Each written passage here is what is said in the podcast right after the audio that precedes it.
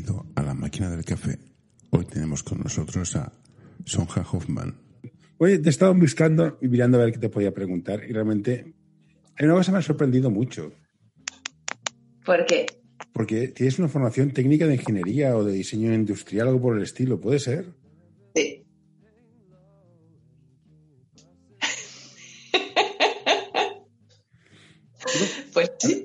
Me, me, cuadra, me cuadra porque la afición que tienes que estar haciendo ahora, que es hacer pasteles, la pastelería es muy, muy precisa, muy es poco dada a la improvisación, es tantos gramos, tanto tiempo en el horno, que me cuadra.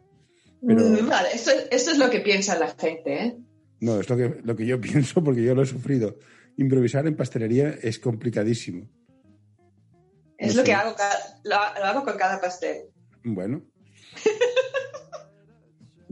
Más o menos. Vale, decimos que hay, ahí está, que hay, que hay unos, evidentemente que hay unas cantidades que tienes que, que tienes que respetar, pero después hay, hay la improvisación a la hora de tiempo, del horno, de, sí, un poquito de modificaciones para que salga diferente. Bueno, vamos a tomar, vamos a hacerlo un poco, un poco en orden. Tú naciste en Alemania. Sí. Y acabaste aquí. ¿Y este, cómo fue de Alemania aquí? Pues, mira, hice mi...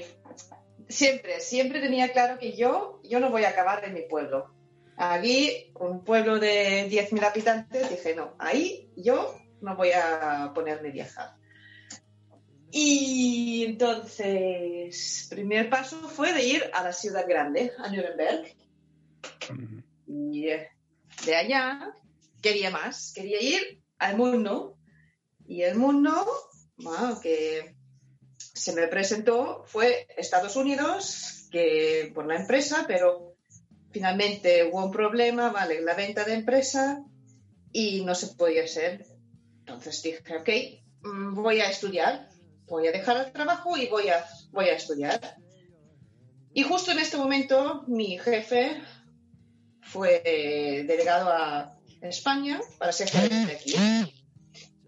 Y entonces me pregunto, ¿quieres venir conmigo? Digo, mira, ahora me he apuntado para la, la universidad. Bueno, sí, más o menos. Es, creo que es como un FP2. Uh -huh. Digo, después.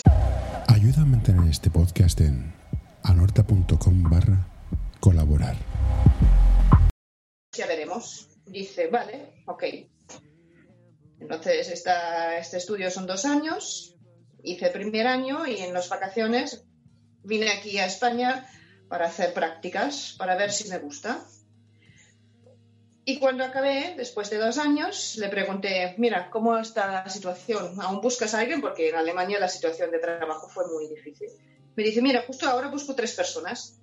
Digo, vale, déjame cuatro semanas eh, para que arreglo aquí los papeles y todo, y voy. Y así lo hicimos. Mira, y aquí Mira. estás. Y aquí estoy. ¿Y cómo fue que te dio por las ciencias? Porque eh, durante un tiempo estuve trabajando con un grupo que estaba patrocinando las STEAM en mujeres, porque no hay mucha gente en ciencias, en carreras técnicas, digamos así. ¿Cómo que inter te interesaron las carreras técnicas? Por la influencia familiar. Ajá. Mi, por mi padre, mi, mi, mi, abuelo, mi tía, mi, mi, tío, todos estaban en este en esta parte de, de, me, de, mecanizar piezas, material, y yo a casa siempre tenía que ayudar a la construcción de casa y todo siempre. Y vi los planos que hizo mi tía, que estaban en casa, y me encantaba. Digo, hostia, esto, es súper interesante. Yo, yo quiero saber hacer esto. Yo quiero trabajar esto.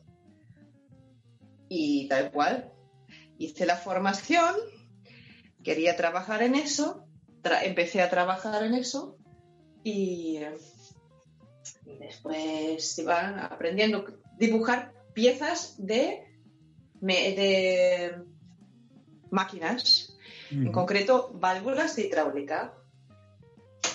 Y era fascinante y quería saber más y, y más y el problema es, empecé a trabajar en ventas y también en, en la construcción. Si quieres estar informado de lo que ocurre en el mundo, apúntate a nuestro boletín en anorta.com barra noticias. Dos partes. Y después me querían, cuando hice el cambio de trabajo, me querían poner en el departamento solo construcción. Y empecé de ver que esto no. Simplemente estar ocho horas delante de un ordenador calladita, construyendo, pensando que puedo mejorar en las piezas, me aburrí. Me da la sensación de que eres una persona con muchos intereses y muchas pasiones y que una sola cosa no te llena. ¿Puede ser? Sí, siempre busco algo más, algo diferente, algo más, sí. Y ahora que estás aquí en España, afincada, con familia, churumbeles y de todo, ¿qué diferencias ves en la educación de Alemania y en España para que en Alemania tengan los mejores ingenieros o uno de los mejores ingenieros del mundo y en España vayamos tan atrás en temas de tecnología, ciencias, matemáticas? Porque, ah, mira, yo, por ejemplo, lo veo ahora mismo con mi hijo, que está en primera de bachillerato, yo no entiendo cómo es posible que en el año 2020 aún los niños están sentados y tienen que aprenderse la tabla periódica de memoria. No, que tienen que aprenderse fórmulas de memoria. No, no, nunca, en Alemania esto nunca se hace. En Alemania tienes un libro de fórmulas para los exámenes que tú puedes consultar evidentemente, cuando lo sabes de memoria, vas más rápido. Pero no es importante de saber la fórmula de memoria, es saber usarla. Y aquí, con todo, también con el inglés, es participar en clase y hablar, hablar, hablar. Y no gramática. Vale, la gramática evidentemente también, pero la gramática es igual de como de, de, speaking. Se tiene que hablar, se tiene que hablar, se tiene que usar. Esto es lo importante, no solo la teoría. Y aquí es mucho, mucho teoría y no la práctica. Y también a la hora de después del, del colegio. Es muy importante en Alemania que se hace una formación, que es una formación dual que se llama. Es tres años de formación que tú vas la mitad del tiempo a una empresa y la mitad del tiempo al colegio. Estás, no sé, un dos meses en la empresa, y un dos meses en la escuela. Y así combinando los tres años y aprendes un, un oficio. Lo aprendes de verdad. La teoría, la práctica. Te, doy la razón. nosotros cuando estábamos a principio de Internet, hace siglos, cuando la gente no sabía que existía, nosotros teníamos, yo trabajaba en un proveedor de Internet, nos veían licenciados en informática y en telecos. Claro, una cosa es lo que ellos sabían hacer que formalmente sería estupendo, pero pasado al mundo real, perdía bastante, con lo cual tiene cierta lógica combinar las dos cosas, la formación teórica y la formación práctica. Sí, es que los necesitas que los niños se implican más. Vale, sí que ahora aquí veo que los niños hacen mucho trabajo en grupillos, pero, pero estos trabajos que hacen en grupillo, mm, no sé, las deja mucho a su aire. Venga, haz un trabajo, pero se tiene que guiar que ellos trabajen. Se tiene que enseñar, pero para que ellos sean autónomos. Sí, pero no dejarlos solo. Esto aquí es un tema que yo veo que, no me gusta. Este ruido que oís de fondo es Sonja haciendo pasteles. No soy yo que hago ruidos es, obviamente una mujer inquieta, como está claro. No, está, está haciendo sus pasteles que están buenos, la verdad. Yo los he tenido la suerte de probarlos y están buenos. Entonces, aparte de la capacidad analítica, técnica, de que no puedes estar quieta en un solo sitio, ¿qué otras cosas te apasionan? La pastelería parece ser una de ellas. ¿Algo más? ¿Alguna cosa más? ¿Qué te, ¿Una cosa más? Sí. las idiomas. Ah, es verdad que sí que hablas catalán, es verdad, en la intimidad. Sí, el catalán, el castellano, el inglés, el alemán. Y mira, cuando venía aquí a España no sabía ni, no sabía ni decir nada.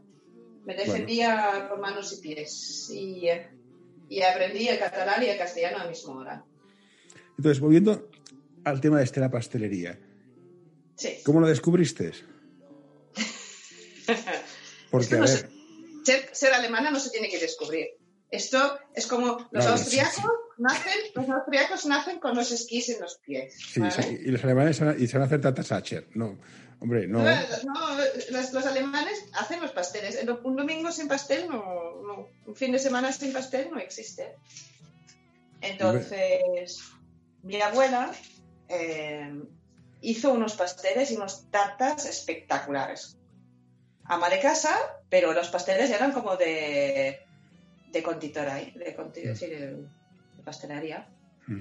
Y yo siempre dije, yo quiero hacer, cuando sea grande, quiero hacer pasteles como tú y tartas como tú. Las quiero hacer como tú, porque son espectáculos. Y entonces, ah, mm, aquí, aquí la, no es típico esta, esto de, de- de pasteles. No, no es- no. Aquí cuando vas a la pastelería tienes nata, crema, hojaldre Hombre, d- déjame, llevarte, déjame llevarte a alguna pastelería que conozco. Hay, hay pastelerías No, no. brutales.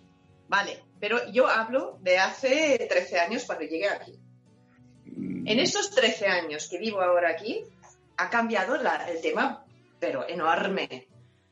Enorme. Pero al principio esto aquí era como... Aquí te quedabas con hojaldre, crema y nata. Ya está, punto. Vale, brazo de gitano, vale, sí, también, sí. Pero no como lo, como el nuestro. Y además, aquí cuando compras una tarta tienes que comprar la tarta entera. Eso sí. En Alemania te vas y dices, mira, quiero un trozo de esto, dos trozos de estos y un trozo de esto. Y te lo llevas en casa y, y entonces disfrutas. También las raciones aquí para las fiestas o cuando en casa son, son chiquitinas. Nosotros en la familia, porque ah, digo que somos una familia normal alemana, que en un cumpleaños con unos 18 personas habían cinco o seis tartas. Entonces no comíais, ¿no? Solo comíais tarta.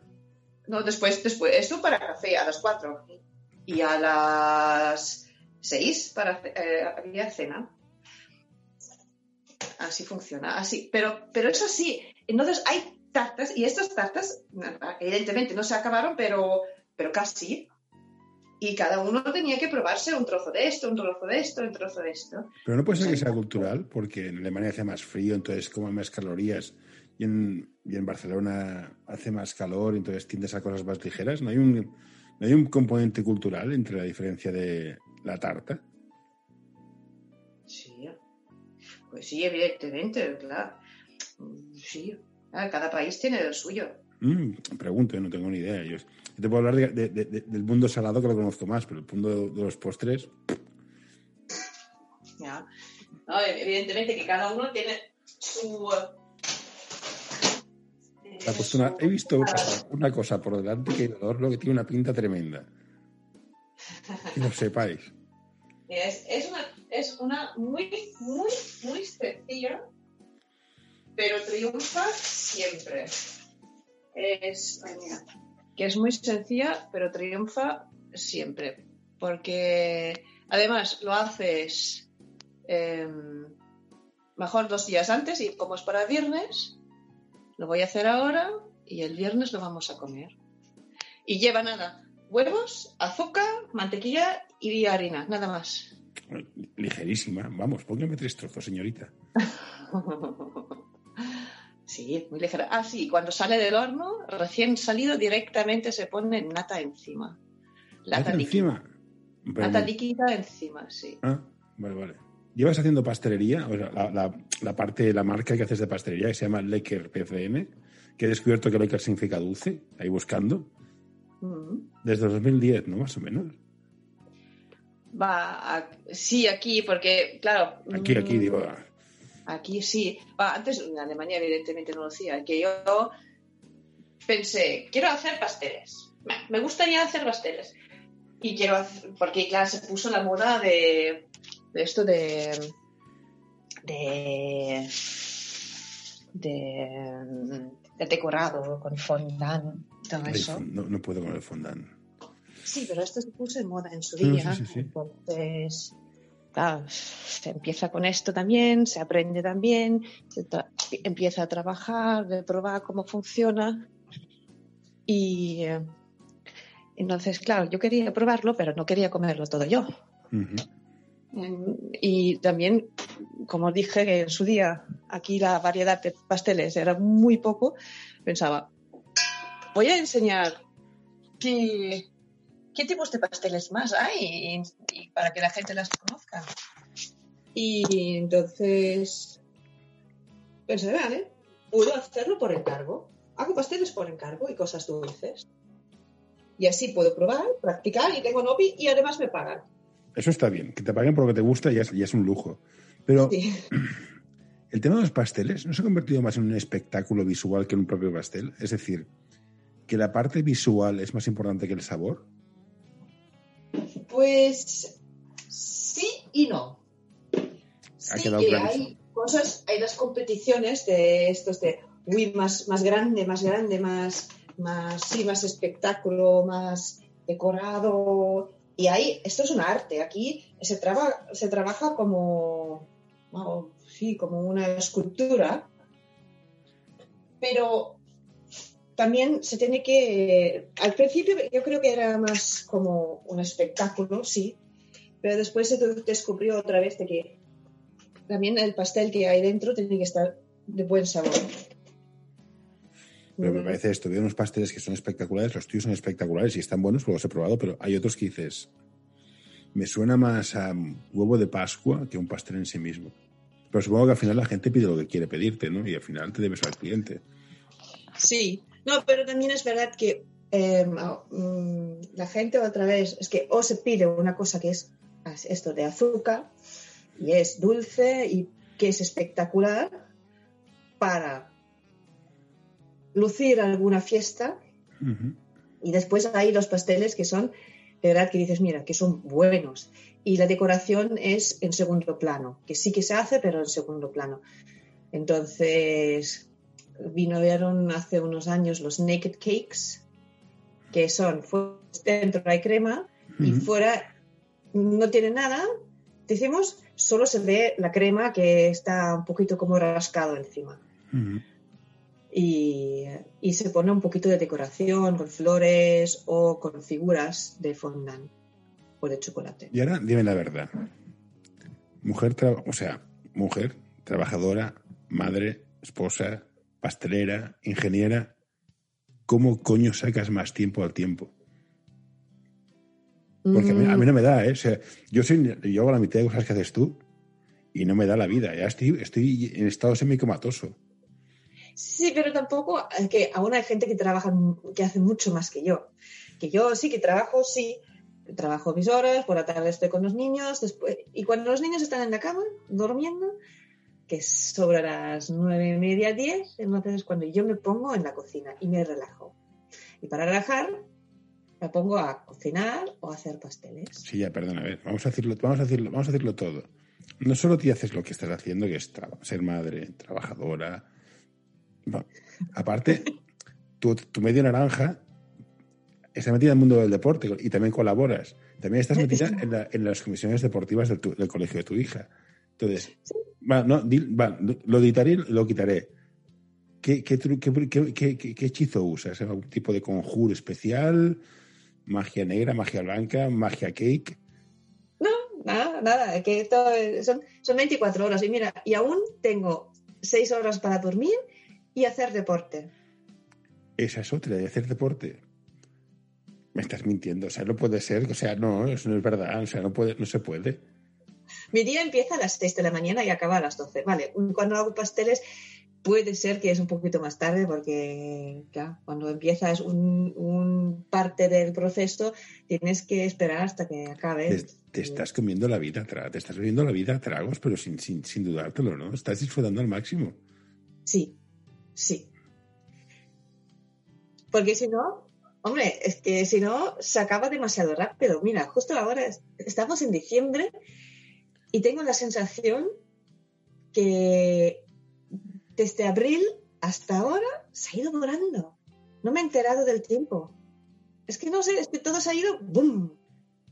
Bueno, ha sido un año muy difícil para todos, al menos para mí mentalmente. Sí, pero aún así, aún así tengo la sensación que, no sé, es que cuando, cuando fui a la escuela era como, los días eran súper largos, en clase, en el cole, era, cuando hay vacaciones, como en Alemania vivimos de vacaciones en vacaciones, porque por cantidad tenemos las mismas que aquí, pero están repartidos por todo el año. Y tienes en verano seis semanas, después tienes dos semanas en Semana Santa, dos semanas en Navidad, dos semanas en, en, en, el Tardó. Y entonces así repartido todo. Y claro, nosotros vivimos de vacaciones en vacaciones, pero, pero... Hoy quiero recomendarte este podcast. El alma del juego by Soul Basketball, el podcast en el que charlaremos con personajes del mundo del básquet con diversidad de carreras, funciones y experiencias para que nos acerquen al alma de nuestro deporte, el baloncesto.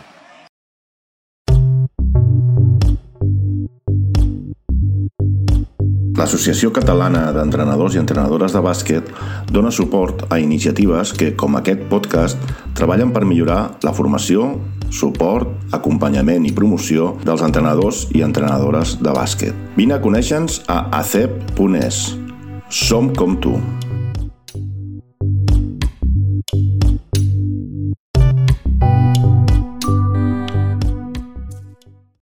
Ahora tengo la sensación que no me entero. Mis niños con, con 17 y con 12 años, digo, ¿dónde ha ido el tiempo? Es bueno, que, a ver, tienes, tienes unos niños en una edad que los cambios te hacen mucho más bestias. Y ese pequeño placer que a mí me encanta, que es el de sentarse y charlar, que contigo es imposible porque estás para arriba abajo y no paras quietas, en plan, siéntate ya, por Dios. ¿Lo, practicas? El, el, el, de charlar tranquilamente, en plan, no hay prisa, no pasa nada, no hay que hacer nada. Tómate un café. Sí, tal. Hoy me encanta, me encanta sentarme y tomar café o un vermut o, para mm. cenar con alguien y sentarme y estar dos horas charlando.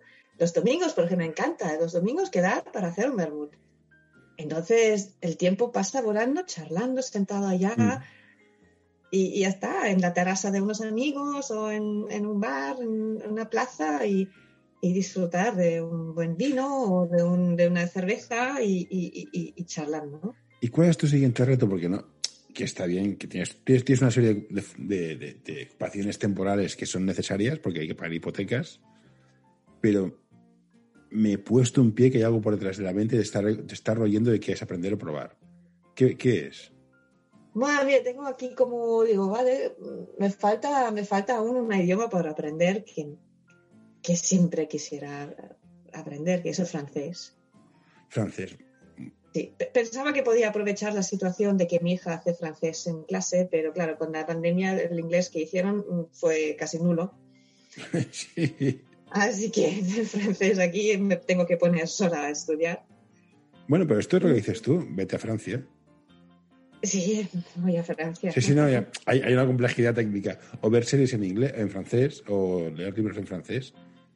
Sí, sí, sí, no, pero es que el francés tiene un, problema, un problema no, una dificultad. No es como el inglés o el castellano, que se, pronuncia y se escribe igual, decimos, casi igual. Es como el catalán, más o menos. Totalmente diferente. No, hombre, no. Yo trabajé en una empresa francesa y que es que no, te enterabas de cosas. Ya, sí te enteras, pero al oído, sí. Pero a la hora de leer, uff bueno, es un, es un poco más complicado, sí. Es que se escribe diferente, así que es. Sí, bueno, igual, que el inglés se escribe diferente. y, y, una cosa que me gustaría tener es mi propio pequeño café. Pero esto, claro, esto es otra cosa esto es otra cosa. Y hoy en día, mira, ahora con la situación aún más difícil. No, ahora, tener una cafetería es un poco complicado. No te cafetería estas de, de, de, tés o pastas o un poco de, cierto más nivel aparte del croissant. A día de hoy es un, no es un buen negocio. Eso sí, el sector inmobiliario está lleno de ofertas ahora mismo. una cosa por la otra. Sí, sí. Pero el francés es cogerte series, siempre me expresión en francés. Y, y mi, primer, mi, primer, libro en inglés, creo que me leí fue Matilda. No sé, escribo francés. No sé. No, no, no pero ya digo, esto es una cosa que aún tengo pendiente que quiero hacer. Entre, entre no hubiera las... conocido a mi marido, me hubiera ido a Francia o a Italia. ¿eh? Pobrecillo. que haya sin ti, pobre, pobre hombre. No, puede, pobre hombre, no. Que puede estar orgulloso de que por él me he quedado aquí.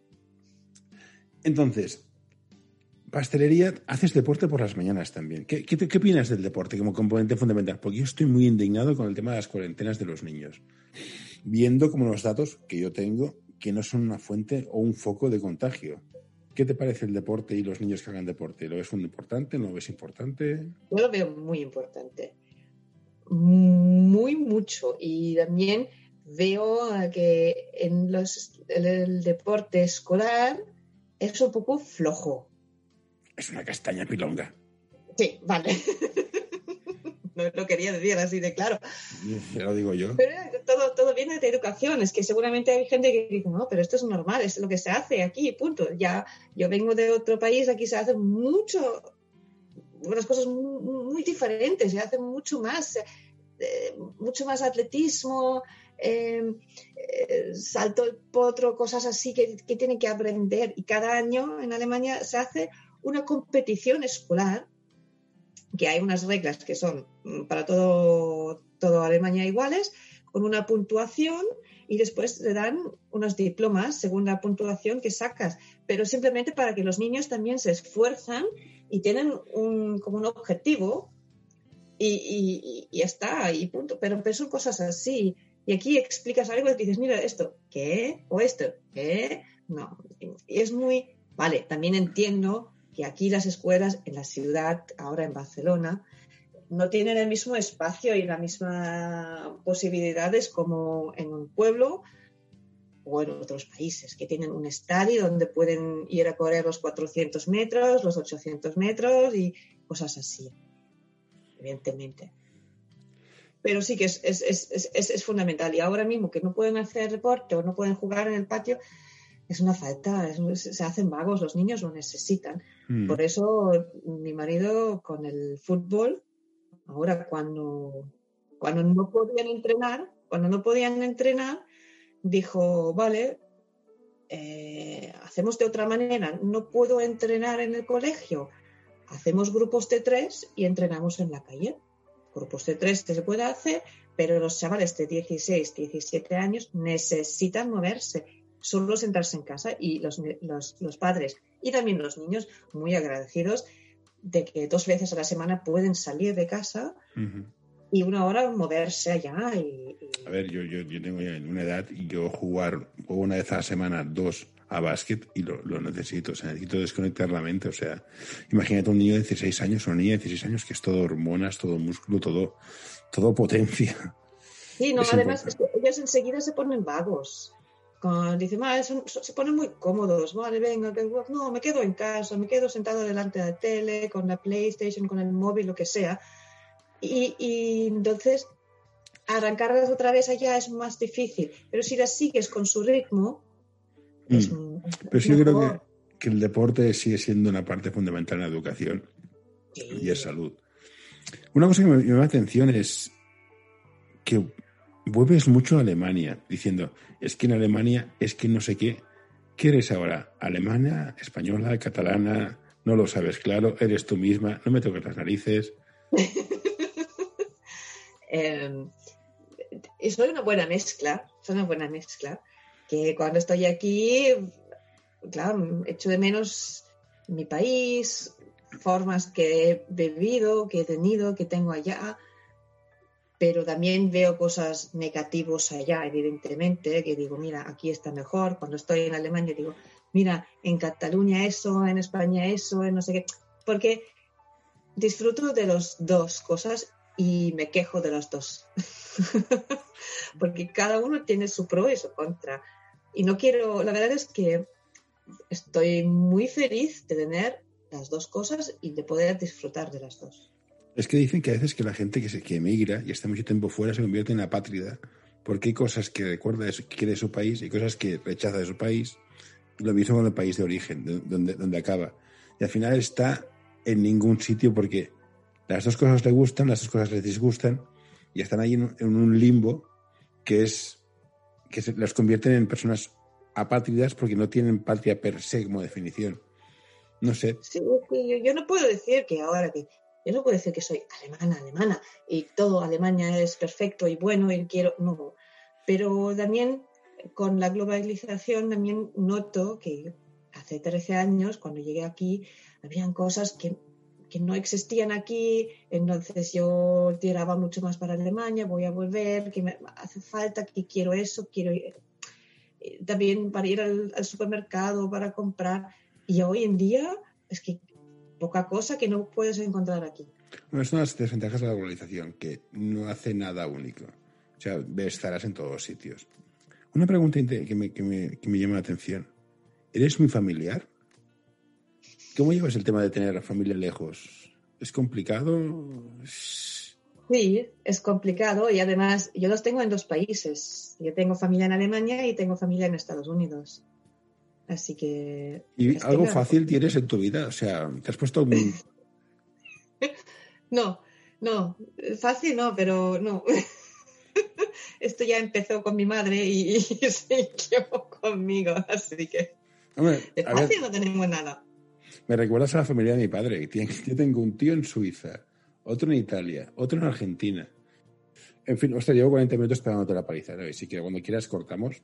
Me estoy No, no, no, yo tengo tiempo. A mi pastel aún queda un poquito.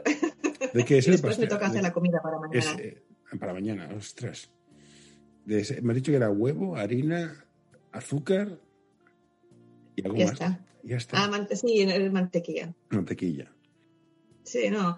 Ahora, ahora para mañana hago algún, un, un potaje, algo de verdura. ¿Y ¿Qué me recomiendas de la gastronomía alemana? Uf, mira, No, no, va- va- no- no- sé justa, no barres, pa- no barras para casa y me digas chucrut, que no cuela, ¿eh?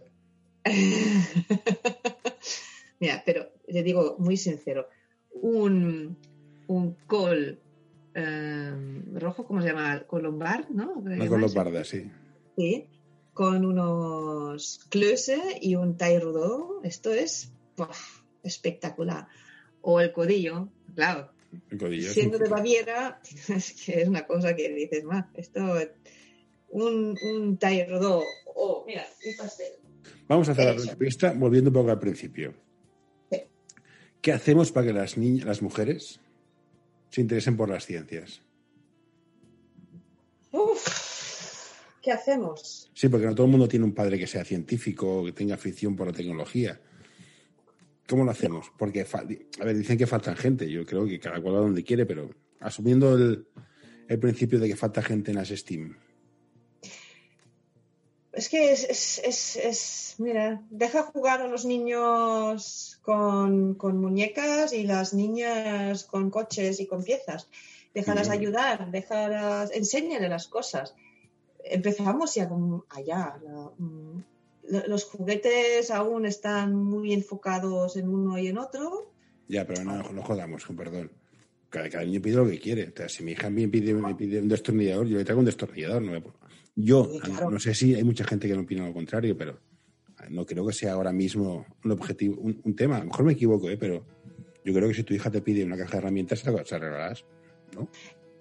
Claro, evidentemente, Vale, pero si, si, si a tu, si a tu, a ti no, porque tú y yo somos de una mente abierto, pero, pero hay mucha gente que mira, viene un niño y quiere jugar con los Barbies. Y hombre, ¿hace falta Claro. Barbies? ¿Y cuál es Sí, misma definición. Cuando un niño juega con una muñeca y con el carro, es, uy, mira, este niño, puedes decir, oh, este niño, eh, ¿Y el maricón? a ver, la marica o está practicando ser un buen padre. No, y si, y si está jugando y punto. Tampoco hay que... Evidentemente, evidentemente, pero es, es el enfoque de la gente también. Y nada, pero tienes que implicar a las niñas y tienes que enseñar a las niñas. Y, y, y yo, yo no sé si faltan científicas, porque es que hay No, no, no, muchas no, mujeres, hay muchas mujeres que están, que están allá en este mundo. la- los datos de mujeres en las carreras STEAM son muy bajos. Sí. Es, es- es- a partir de aquí decir que faltan, porque no, yo no lo sé, yo aquí creo que cada, creo que deberíamos estar en una posición social de que cada uno lo se le da las narices. Y si es una chica que quiere ser astronauta, ole tú. Y si quieres un chico y quiere ser modisto, pues fantástico.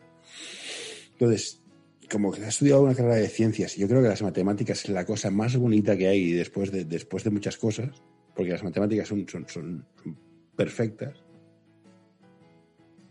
Pues, ¿qué hacemos? Yo sé que a mi hija le cuesta las matemáticas, pero oye, las- hay que hacerle muchos ejemplos, darle muchas vueltas, pero puede entender y, y- y espero que un día descubre la belleza de un logaritmo. Ya. Pero es que, es que no sé cómo, cómo se puede hacer. Ya, evidentemente, cuando yo fui a, a la escuela, es como, sí, como aquí el, el bachillerato que tienes que decidir si es el parte técnico y el parte de ciencias o el parte social. Ten- yo estaba en una clase, yo estaba evidentemente en una clase de técnico con 20 chicos y éramos tres chicas. Después, en el FP2, éramos 20 chicos y dos chicas. Pero en la formación, en la formación de delineante, éramos eh, seis chicas y dos chicos. Quiero pensar que estamos en una situación que nuestros hijos no tienen las limitaciones que nuestros padres asumían como ciertas y no son reales. Que pueden hacer lo que quieran. O sea, que si tu hija quiere ser astronauta, lo sea, que si quiere ser científica, que lo sea, y si quiere ser pastelera, que lo sea, igual que mi hija. Pero si me dices que aún hay gente que no es así, pues me entristece un poco, la verdad. Pensaba que habíamos superado estas tonterías, pero bueno. No, no, por desgracia no. Y eh, hoy en y yo tal vez porque no estoy puesta en este en este rama, pero tú miras un poquito que hay en YouTube y que hay en, en Instagram, que ahora son los nuevos medios donde los niños Hostia, se no, me, me, me quiero- me arranco los ojos, no, no puedo. Pero allí la- es donde los niños se sacan las ideas de cómo quieren ser y qué quieren ser en el futuro. Ya, tío, pero hostia, es que eso- Entonces aquí no encuentras, no encuentras eh, ya, pero la es que, a ver, ciencia o, o cosas así. Yo, yo te lo expliqué una vez. Yo mi hija le dice, cogimos una letra, una letra de reggaetón y se la escribí en papel y digo, mira lo que pone. Hostia. Sí, no es entiendo- otra cosa. No entro en la calidad de la música, que la música es como es, cada cual le gusta lo que le gusta. Es muy duro, ¿eh? Sí, es que la letra es muy mm, machista y muy, muy duro, ¿no? Pero ya, pero esto no tiene, ahora no tiene nada que ver con el tema de ciencias. Es No. cómo se promociona el tema. Es publicidad. Sí, Entonces, ¿a dónde, ¿a dónde va la publicidad? La publicidad va a belleza, a los series. Entonces, claro, con los series aquí quiero ser actriz, quiero ser para budista, cosas así. Entonces, esto que están, ah, donde hay el marketing va a esta dirección, no encuentras o Si quieres ponerte en contacto con nosotros, escríbenos a info.norta.com. tal vez sí que encuentras y yo no he buscado em, suficiente. No, pero, te compro el el tema argumento. de ciencias y- o Te medicina. Pero si te compro el argumento, te compro el argumento para todo el mundo. Entonces los chicos solo querían ser futbolistas. Que a lo mejor es cierto, existemos el nivel que tenemos en este país. Pero Ah, todos los chicos, ¿no? Que hay muchos que también amaban al básquet, ¿no? sí, ya, ya, pero entiéndeme. No. Sí. Nada, que... Pero tú, tú, tú miras las noticias. ¿Dónde, dónde, dónde hablan? ¿De qué hablan? El fútbol, de básquet. Entonces, claro, los Ah, bueno, chicos sí, a sí, esto. sí, no, eso esto está claro. O sea, yo creo que el deporte es importante para la educación, pero que, que hay cosas más interesantes. Que hay que cultivar la mente y el cuerpo, saber sano y sano. No todo puede ser deporte y no entiendo que los deportes tienen más espacio que la sección de ciencia o la sección de, de economía, por decirte algo. O sea, Sí, mira, pero el otro día escuché un comentario y Antes no pensé sobre eso, pero después, después de escucharlo digo, sí, sí, tiene razón. Ha, muerto Maradona, ha muerto Maradona y esto se ha puesto como la gente llorando, se ha, muerto Dios, no sé qué. Y esto fue como, ¡wow! Eh, ¿Tú has escuchado esto cuando ha muerto otro? cuando ha muerto el, Se murió uno de los fundadores del lenguaje de programación C en el que está basado Unix, que es el sistema operativo de todo Internet. Ni Dios dijo nada. Y este hecho más por el mundo que Maradona. Y te doy la razón, yo cada día hago un resumen de prensa. Ya te apuntaré a la, mailing list que tengo. ¿Cómo se llama? Es que ahora tengo, es que tengo el, nombre a punta de lengua. El que estaba. Steve Hawkins. Steve Hawkins, gracias. No, yo decía otro. Sí, no, pero cuando él murió, esto era una mente brillante que cambió muchas cosas, muchas teorías y Nadie, nadie, nadie hizo tanto. Hmm. Y, el día que murió Maradona, la mitad de los, todos los periódicos de Sudamérica hablaban de Maradona. Sí. Punto, ya está. Son escalas distintas de valores que a mí me cuesta entender. O sea,